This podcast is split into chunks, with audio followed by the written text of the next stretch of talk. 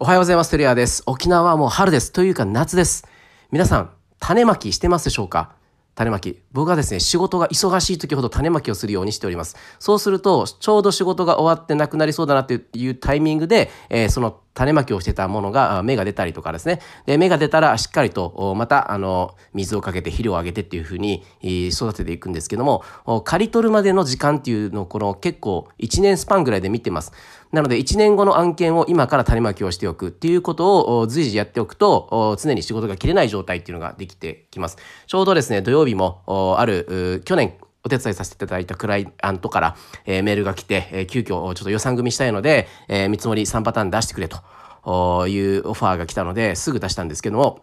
まあ、あの、沖縄県内では、あの、誰でも知っているところなんですけども、ここをですね、しっかりとデジタルトランスフォーメーションをしていきたいという、もう、その、えー、組織、クライアントさんの、まあ、切実な、この、緊迫したニーズっていうのがありまして、そこをですね、えー、お手伝いしていくための見積もりを出させていただきました。去年は、あの、社内研修を中心にやったんですけども、今年に関しては、もうしっかりと研修だけじゃなくて、コンサルティング、しっかり伴走支援ということをして、えー、まあ、DX に向けた本格的な、あの、伴走支援ができればなと思っております。まあ、こういった形で、あの、1年前に種まきをしたものが1年後に、また、こう、芽が出て、えー、刈り取ることができますので、えー、ぜひ皆さん忙しい時ほど未来の種まきをしていきましょう。今週も頑張っていきましょう。